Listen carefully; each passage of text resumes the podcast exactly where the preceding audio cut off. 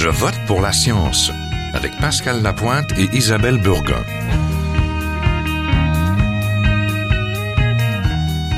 Bonjour à tous, j'espère que vous allez bien. Il y a peu de temps se tenaient deux événements qui ont retenu notre attention. Tous les deux s'intéressaient à l'intelligence artificielle, mais d'une façon unique. Ils proposaient d'aller au-delà du mystère des algorithmes ou l'apprentissage profond pour parler de responsabilité sociale, de politique et même de gouvernance. Il y avait l'hackathon de l'UCAM qui portait sur l'intelligence artificielle, la justice et les droits humains. Il réunissait des étudiants en informatique, mais aussi des étudiants de la faculté de sciences politiques et de droit, avec pour objectif comprendre les enjeux et les défis que pose l'intelligence artificielle. Cet hackathon était aussi à la recherche de solutions novatrices en matière de protection des droits de la personne, d'inclusion et de démocratie. Il y a eu une semaine après le forum sur le développement socialement responsable de l'intelligence artificielle organisé par l'Université de Montréal cette fois. Des experts canadiens et américains en sciences pures et également en sciences humaines et sociales y ont récemment débattu de cybersécurité mais aussi de la responsabilité juridique et sociale liée à ces technologies.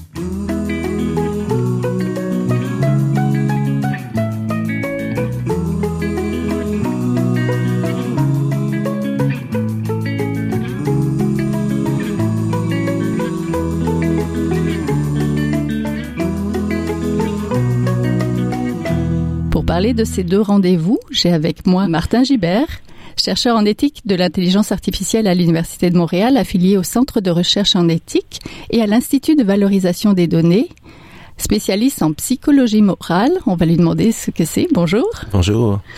J'ai aussi euh, avec moi ce matin Marie-Jean Meurs, professeure au département d'informatique de l'Université du Québec à Montréal. C'est l'une des co-organisatrices de cet hackathon qui s'est déroulé donc euh, fin octobre. Ses travaux de recherche portent sur l'intelligence artificielle et en particulier l'apprentissage automatique. Bonjour à tous les deux. Bonjour. Donc, je vous ai réunis pour parler évidemment d'intelligence artificielle. Les innovations technologiques nous poussent à nous questionner sur leurs adoptions, leur usage, les balises à poser. L'intelligence artificielle fait pas défaut. C'est pour ça qu'il faut en parler.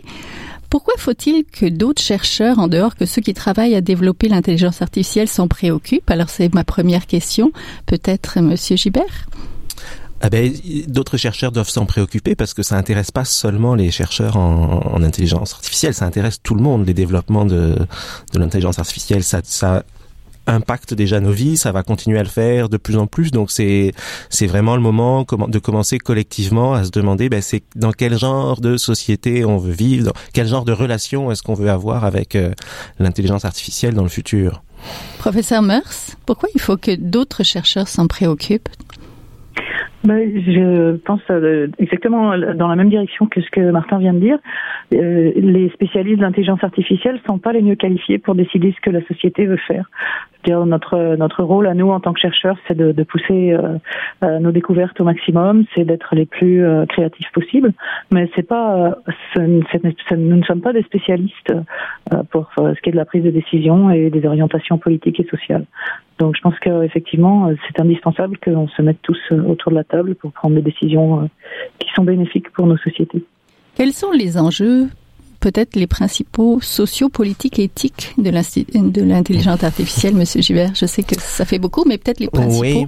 Alors, ben, quand, on a réfléchi à, en, préparant le, forum et puis euh, euh, je vais éventuellement parler aussi de la déclaration de, de Montréal, on a, on a identifié sept valeurs euh, principales. Donc ça peut être une façon de se guider dans les divers enjeux parce qu'il y en a énormément. Alors ces, ces, ces valeurs qu'on a identifiées, il y a le bien-être, il y a l'autonomie, il y a la justice, il y a la protection de la vie privée, il y a l'accès à la connaissance, la démocratie, la responsabilité. Donc ça envoie dans plein plein de, de directions. Peut-être pour donner un, un, un, un, exemple plus précis et qui est euh, objectivement euh, préoccupant, c'est les questions liées au marché de, de l'emploi, mm-hmm. parce que l'intelligence artificielle, ben, ça, ça, ça permet de remplacer des, des, cerveaux humains sur un, certain nombre de, de, tâches. Et donc ça va avoir des conséquences importantes sur euh, sur l'emploi. Et ça c'est une, préoccupation à, à court ou moyen terme, disons, euh, en tout cas dans certaines professions. Oui, professeur Meurs, je sais que vous, vous travaillez beaucoup là-dedans, surtout sur l'apprentissage de la parole, mais est-ce que vous avez déjà sûrement réfléchi sur certains enjeux que vous décelez? Oui, alors je pense pas que le, problème soit réellement euh, euh, aussi simple que ça, notamment en termes de perte d'emplois. Euh, des emplois perdus quelque part, c'est des emplois retrouvés ailleurs. Et quand Martin dit ça remplace des cerveaux humains, ben, c'est sûr que les humains qui ne sont pas aux commandes ont des cerveaux, mais les, les progrès en intelligence artificielle ne sont pas tels qu'on peut actuellement remplacer des humains qui effectuent des tâches complexes. Donc pour nous, enfin, pour moi, la question, elle est plus d'une d'une collaboration entre les humains et les, les systèmes euh, automatiques qui peuvent leur rendre service. Elle est, elle est, elle est moins dans remplacer des emplois que soutenir des emplois et rendre certains emplois peut-être obsolètes, en effet, mais pour les remplacer par euh, des emplois plus intéressants ou moins pénibles ou euh, qui permettent aux humains d'être plus autonomes. Oui. Monsieur Gibert, vous avez participé donc au forum sur le développement socialement responsable de l'intelligence artificielle, organisé ré récemment. On a parlé, euh, bah, peut-être d'abord présentez-moi cet événement. C'était quoi exactement ce forum ben, Il s'agissait de s'intéresser à l'intelligence artificielle, euh, donc non pas du point de vue euh, technique et, des, et de l'informatique, mais du point de vue de ses euh, implications sociales. Donc il y avait une quarantaine de, de spécialistes, c'était très interdisciplinaire en philosophie, en criminologie, en droit, en sciences humaines, qui ont débattu euh, ensemble pendant euh, pendant deux journées. Et à l'issue euh, de ce forum, il y a eu la, la proclamation d'une première phase de d'une déclaration de Montréal pour un développement responsable de l'intelligence artificielle. Et c'est je, je, je, vais en parler un petit peu parce que c'est cette première phase en fait il s'agit de lancer un de lancer une consultation de lancer un, un débat justement pour collectivement s'emparer de euh, de cet enjeu.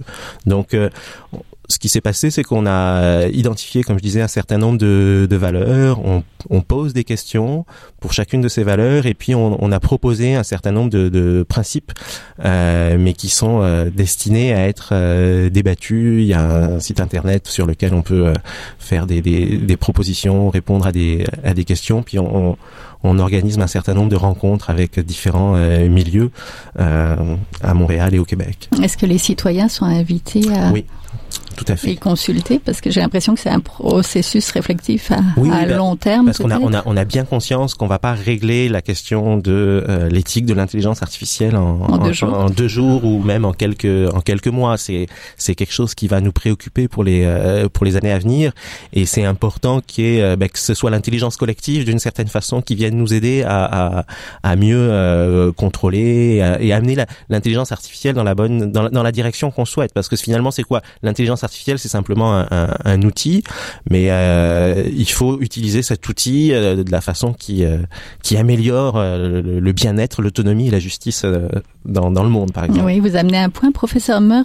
L'intelligence artificielle, c'est pas une vraie intelligence, hein, pas vrai? Ah oui, ça je suis tout à fait d'accord. Euh, comme dit Martin, euh, c'est un outil. Alors c'est vrai que nous en recherche c'est un, terme qu'on n'aime pas beaucoup parce que en tant qu'informaticien euh, on nous qualifie toujours de fabricants d'outils et Dieu sait que on fait quand même des choses qui ne sont pas seulement des outils, on a aussi beaucoup de réflexions théoriques. Mais le produit de l'intelligence artificielle, c'est un pour la société, c'est généralement euh, ben, le développement d'outils qui vont être utiles euh, dans différentes tâches.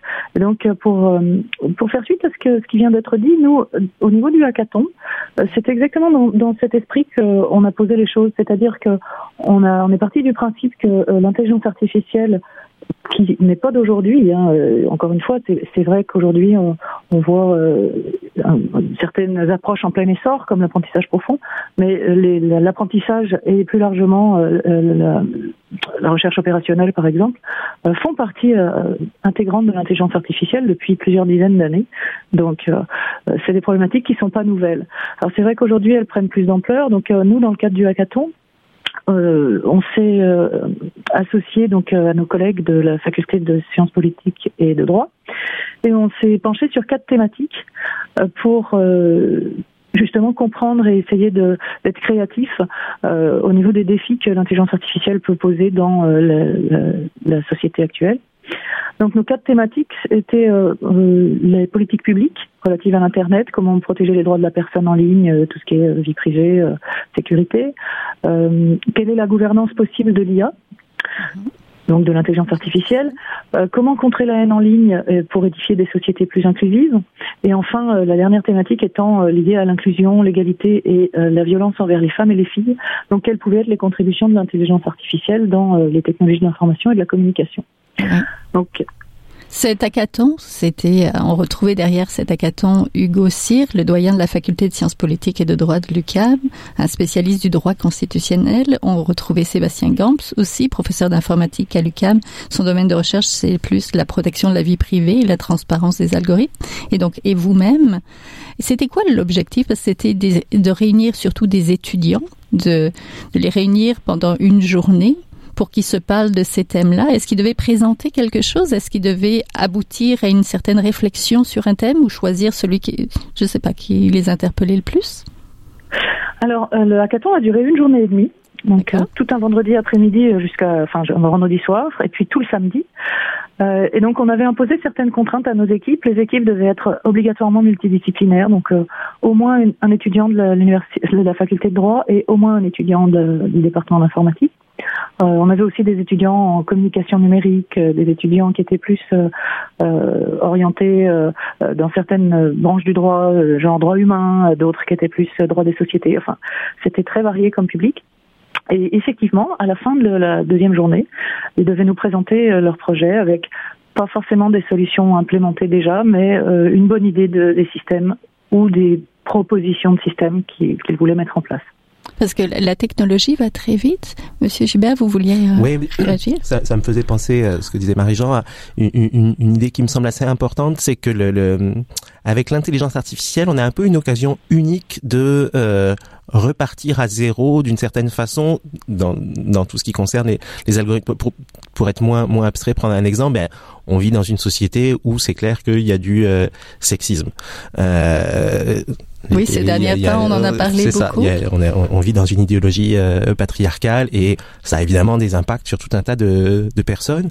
Mais là, euh, euh, on peut se dire, ok, ben la, la, au niveau des, des systèmes qui utilisent l'intelligence artificielle, c'est peut-être le temps d'en profiter pour euh, pour faire quelque chose de, de non euh, sexiste, pour avoir un, un, quelque chose qui, du point de vue éthique, soit euh, satisfaisant, répondre à nos standards. Donc là, il y a, il y a même manière, un, moyen d'être assez optimiste avec l'intelligence artificielle, de se dire, bah ça, il y a un peu ce côté, on repart à zéro et on se on se dote d'emblée de standards qui conviennent à tout le monde et qui sont, par exemple, non discriminants. Oui, donnez-nous un exemple peut-être de ça. De comment l'intelligence artificielle, qui est une technologie, qui est un outil, peut être plus inclusif pour les femmes et les filles Parce que c'était un des thèmes justement, professeur Meurs, hein, dont vous parliez aussi. Peut-être que vous avez peut-être, professeur Meurs, votre idée aussi moi, j'ai pas d'exemple spécifique là-dessus. J'aurais des exemples sur le racisme éventuellement, mais peut-être demander au professeur Meurs. Oui, professeur Meurs. Donc comment, comment... Oui. Euh, par rapport à ce qui vient d'être dit, effectivement, c'est une opportunité, mais elle est, elle est probablement moins liée au développement des algorithmes qu'à la prise de conscience, parce que la plupart des stratégies actuelles en intelligence artificielle sont basées sur l'apprentissage. Euh, je ne vais pas du tout entrer dans la technique, parce que c'est quoi notre propos aujourd'hui, mais l'apprentissage, c'est euh, tout à fait la même chose que euh, l'apprentissage, par exemple, de la langue pour un petit enfant. En cela, les, les, les approches par, euh, par, apprentissage sont extrêmement prônes à euh, reproduire ce qu'elles ont entendu. Donc, si mhm. on leur donne euh, à apprendre des modèles qui vont eux être sexistes ou qui vont être violents ou qui vont avoir tous les biais qu'on peut imaginer, ben, ils vont apprendre ces modèles parce que ce sont simplement des modèles mathématiques qui vont leur être fournis. Donc, ils vont apprendre ces modèles et puis, bien sûr, ils vont les reproduire comme un petit enfant apprend un vocabulaire auquel on le confronte et pas celui qu'il n'a jamais rencontré. Donc, j'irai, euh, effectivement dans, le sens de Mathieu en disant, de Martin, pardon, en disant qu'on a une opportunité euh, probablement inégalée euh, jusqu'alors de remettre les choses en place entre guillemets, mais c'est moins lié à ces algorithmes-là qu'à la prise de conscience mmh, mmh, mmh. Euh, de notre société de dire attention, on, on est en train aujourd'hui euh, de travailler par apprentissage de plus en plus. On a des algorithmes qui nous permettent, des modèles mathématiques qui nous permettent de reproduire des choses qu'on a déjà faites. Et je dirais d'une certaine manière, euh, reproduire des choses qu'on a déjà faites, c'est très bien quand ces, ces, ces choses ou ces actions sont positives, mais c'est épouvantable quand elles sont biaisées ou négatives. Donc c'est effectivement une, prise de conscience qu'il faut qu'on ait en ce moment euh, par rapport à ça. Alors pour répondre plus précisément à votre question sur que faire par exemple pour euh, euh des sociétés plus inclusives euh, pour les femmes et les filles, ben, c'est une réponse par euh, par soustraction que je vous ferai, c'est-à-dire que si l'algorithme a tendance à apprendre que, enfin l'algorithme, on lui donne des données qui vont lui faire apprendre que euh, sur les pages de réseaux sociaux de la plupart des filles apparaissent des publicités qui sont manifestement sexistes ou qui sont orientées dans leur genre, etc. que faire contre ça pour que ça ne soit pas reproduit par une prise de décision automatique ben, C'est justement rééquilibrer ce qui est donné en entrée à, l'algorithme en termes d'apprentissage. C'est-à-dire que euh, aux côtés d'une certaine partie du corpus qui sera donné, ben, on peut aussi mélanger avec euh, des données qui vont être beaucoup moins, euh, beaucoup moins biaisées. Et là-dessus, on a tout un champ de recherche sur comment détecter les biais et comment faire en mhm. sorte de les gommer. Oui, ben, alors moi, un, exemple de, de, de, de, biais euh, qui me qui me vient en tête, c'est bêtement dans les les, les, les images, les, les photos. Euh, quand on a des photos de femmes, ben, ça va être associé, elles vont être davantage dans leur cuisine. Alors quand on va voir des photos d'hommes, ils vont être davantage derrière un, un ordinateur. Alors ça, c'est juste la, la c'est comme le, le, le, sexisme systémique euh, euh, objectivé là dans, dans, dans les big data. Euh, mais ça, c'est la situ ça, ça, ça, reproduit la, la situation euh, de nos sociétés. Mais effectivement, euh, si on doit décider comment est-ce qu'on veut que le monde soit, non pas comment le monde est, mais comment est-ce que le monde devrait être. Ben là, on, devrait peut-être s'arranger pour rééquilibrer euh, ces photos, en tout cas dans celles qu'on celles qu'on donne aux, aux, aux, machines, pour avoir autant de euh, d'hommes dans la cuisine et de femmes euh, euh, derrière un, ordinateur. Oui, mais vous soulevez un point parce que les domaines en informatique encore et surtout en intelligence artificielle, ce sont des domaines où il y a beaucoup plus de chercheurs que de chercheuses. D'ailleurs, je suis contente justement, professeur Meurs, que vous soyez là pour vous parler d'intelligence artificielle parce que les filles sont pas encore assez présentes. Donc, euh, si on doit justement faire des programmes et si ce sont des hommes qui travaillent derrière les machines, forcément, il y aura des biais, forcément, non? Ben, ça dépend. Euh, je veux dire, euh, si on est conscient de ces biais, on peut on peut rééquilibrer. Je veux dire, les, les, hommes, comme vous dites, qui travaillent derrière les machines, euh, sont présents en effet dans l'apprentissage, mettons des photos, mais les femmes existent aussi. Donc, euh, si par défaut le corpus est composé de 99% d'images d'hommes et 1% d'images de femmes, on peut simplement faire en sorte de rééquilibrer mhm. ces pourcentages pour que dans le futur, les choix faits par, enfin les choix d'images proposées euh, par, euh, par euh, des algorithmes basés sur l'apprentissage diversifient justement ce qui va être ce qui va être mis en ligne par exemple. Mm-hmm. Donc c'est pas inéluctable. Hein. Bon, c'est sûr qu'il y a un gros travail à faire pour la, promotion des femmes en sciences et en particulier en mm-hmm. informatique.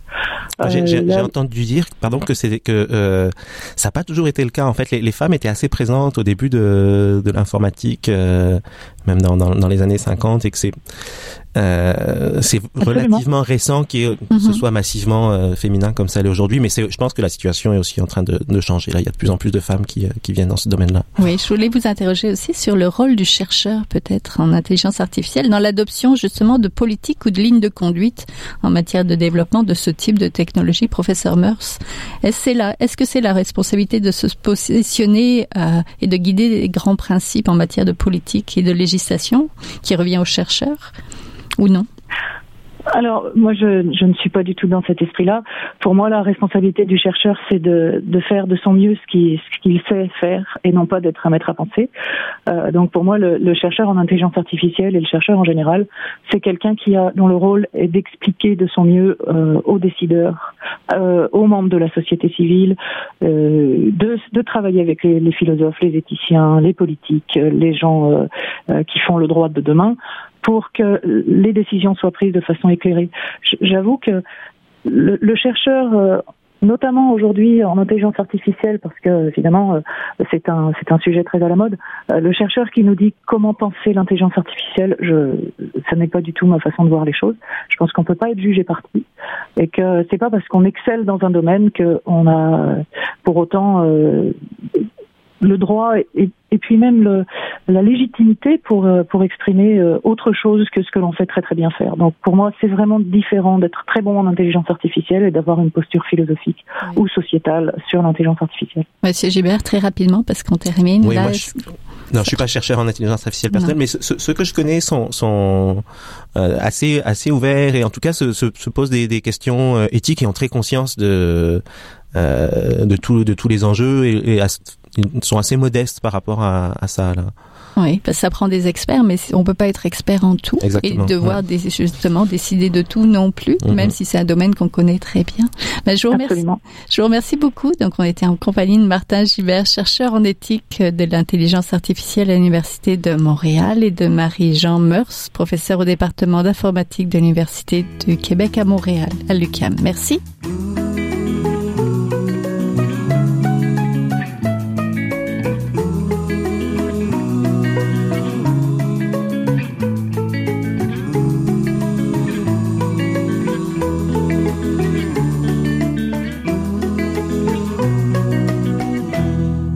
En compagnie pour notre chronique d'aujourd'hui de Sébastien Wessenberger, qui est professeur en sciences de l'environnement à la Téléuniversité de l'UQAM et qui est également chercheur sur les questions climatiques. Mais il vient pas nous parler de climat aujourd'hui, il vient plutôt nous parler de publications scientifiques. Bonjour.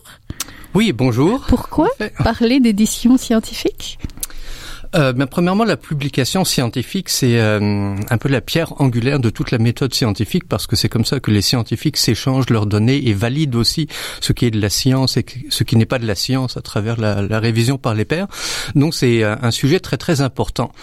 Et en plus, depuis euh, depuis quelques décennies, c'est de plus en plus devenu un gros business. La publication scientifique de nos jours, euh, il y a cinq maisons de, de cinq grands éditeurs qui euh, accaparent plus de la moitié du marché de toutes les euh, publications scientifiques, donc plus la moitié de tous les articles qui sont publiés viennent de une de ces cinq euh, maisons de publication, Elsevier, Springer, Wiley, Taylor Francis et Sage. Et euh, ensemble, ces publieurs font plus de 20 milliards de dollars de revenus par an. Donc c'est quand même euh, très très important et avec des marges de profit, de profit euh, incroyables. Euh, Par exemple, Elsevier en 2012 et 2013, j'avais vu les chiffres, avaient fait plus de 40% de profit sur leur euh, marge d'affaires. Donc euh, si vous avez des investissements à faire, c'est euh, c'est dur à battre. Et puis comment est-ce qu'ils arrivent à avoir des, des profits tellement élevés? Ben, C'est parce qu'il y a un, ce qu'on appelle en anglais un business model ou un modèle économique qui est euh, euh, assez avantageux pour eux puisque toutes les, tous les articles qu'ils reçoivent sont écrits par des scientifiques, sont donc ouverts, euh, offerts gratuitement, contrairement à d'autres euh, maisons d'édition, publieurs, des journaux qui doivent publier leurs journalistes, euh, qui doivent payer leurs journalistes ou leurs auteurs. C'est pas leur cas. Et euh, ce qui est encore mieux, c'est que tous les gens qui font la révision scientifique, c'est d'autres scientifiques qui donc travaillent aussi gratuitement. Et les éditeurs généralement travaillent aussi gratuitement. Parfois, ils reçoivent quelques dollars par article, mais c'est euh, assez limité. Donc il y a, y un, système de financement intéressant où euh, de la recherche qui est payée par des fonds publics est donnée à des éditeurs qui après la revendent à des bibliothèques universitaires qui sont en fait les mêmes fonds publics que ceux qui ont payé à, faire la recherche. Donc, euh, on, comprend, on comprend pourquoi c'est très très profitable.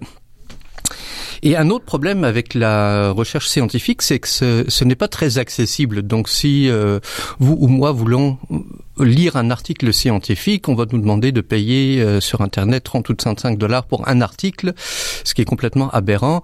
Donc à moins de travailler dans une université, de préférence dans une grande université, on n'a pas accès à la, la littérature scientifique. Et c'est pour ça que plusieurs, euh, euh, plusieurs conseils de recherche, dont le conseil de recherche du Royaume-Uni, qui a été le, le premier euh, à faire ça, force plus ou moins, ou oui, eux, ils forcent au Canada, on suggère très fortement de favoriser ou de mettre ces articles en accès libre. Et ce que ça veut dire, ben, aujourd'hui dans, dans l'âge d'Internet, évidemment, c'est tout en ligne. Euh, ça veut dire qu'on peut payer un, un petit extra pour un article, genre 1000 ou 2000 dollars, normalement dans les grandes revues, pour que ce soit euh, publié ouvertement en ligne. Donc là, tout le monde peut avoir accès à cet article. Euh, donc ça, c'est ce qu'on appelle le, le gold standard ou standard euh, doré. Là. Ça, ça existe plus ou moins que pour les, les, les revues anglaises, donc c'est c'est- tous les termes techniques sont en anglais. Euh, le problème avec ça, c'est que euh, d'un côté, donc l'auteur va payer pour avoir son article publié en ligne, et de l'autre côté, les bibliothèques vont continuer à s'abonner à ces revues, donc continuer à payer les, les, les cotisations. Donc c'est ce qu'on appelle euh, le double dip ou la double trempette, que finalement Mhm. le contribuable, le pu- public paye deux fois pour euh, avoir accès à des articles. Voilà. Donc, euh, donc il y a un problème économique et après il y a un problème qui s'est installé depuis quelques années, qui est celui des, des revues prédatrices qui qui se nourrissent un peu de ce désir de scientifiques de publier gratuitement et librement leurs articles. Donc eux chargent beaucoup moins cher pour un article et surtout ils publient plus ou moins tout et n'importe quoi sans grande revue scientifique.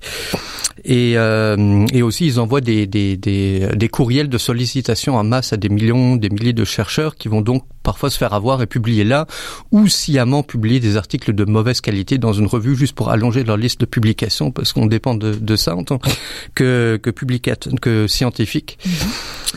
Donc, euh, donc hier, vous me demandez bah, qu'est-ce qu'on peut faire comme scientifique pour pas tomber dans ce piège? Déjà, il faut faire attention à quelle revue on, va envoyer son article, parce qu'une fois qu'on a envoyé un article, on peut plus rétracter. On a signé une décharge euh, de droit d'auteur. Euh, donc ça, il faut faire attention. Donc une solution, c'est l'auto-archivage. On peut aller dans, dans, des sites comme euh, ResearchGate ou d'autres qui euh, où on peut partager ces, résultats de, recherche. Ces travaux, par contre, ces sites sont en train de se faire poursuivre par des éditeurs pour les, euh, les atteintes aux droits d'auteur. Donc, des, ce qui est un peu paradoxe, hein, que des scientifiques qui publient leurs propres articles peuvent se faire poursuivre pour les, atteintes aux droits d'auteur, mais c'est comme ça que c'est. Euh, parfois, il y a des périodes de un ou deux ans de moratoire. Après cela, on peut publier son article librement, ou alors on essaye de trouver euh, l'autre solution des éditeurs qui sont en, accès libre, donc comme le, le PLOS, Public Library of Science, ou ici au Québec, on a Érudit, ou euh, dans la francophonie, on a la plateforme revue.org, où toutes les revues sont euh, libres d'accès, mais aussi libres de droits d'auteur. Donc ça, c'est notre modèle qu'on suggérerait pour l'avenir de mettre des fonds publics dans pour aider ces publieurs, ces, maisons de publication qui mettent gratuitement à disposition la science pour tout le monde puisque la science devrait être ouverte selon euh, les Nations Unies ou l'UNESCO. C'est un droit humain. Oui, un bien commun. Ben, merci un bien beaucoup. Commun. Voilà. On était en compagnie de Sébastien Wessenberger, donc professeur en sciences de l'environnement à la Télé-Université de l'UQAM, chroniqueur, et qui reviendra peut-être nous parler euh, soit de climat, soit d'autres choses, comme aujourd'hui. Avec grand plaisir. merci. C'est tout pour cette semaine. Je vote pour la science est une production de l'agence Science Presse avec Radio VM, au micro Isabelle Burguin, à la régie Daniel Forta en compagnie de Julia. Vous pouvez réécouter cette émission à l'antenne de Radio VM ou encore en podcast sur le site de l'agence Science Presse au sciencepresse.qc.ca et nous suivre sur vos réseaux sociaux préférés. À la semaine prochaine. Jin est un chercheur typique de ceux pour qui les progrès de la bioinformatique ont préséance sur le sens biologique pour qui la grosse science constitue la seule logique. On y parle de génome, de transcriptome et de spliceosome, de traductome, de protéome et de foldéome, de kinome, de protéasome, mais pas du glaucome de Guillaume, de signalosome vers les lysosomes, ah, et puis E.T. et qui descendent en fonction du stimulus duquel ils dépendent. Pendant que Docteur Roy, on ses résultats et avec son accent chinois,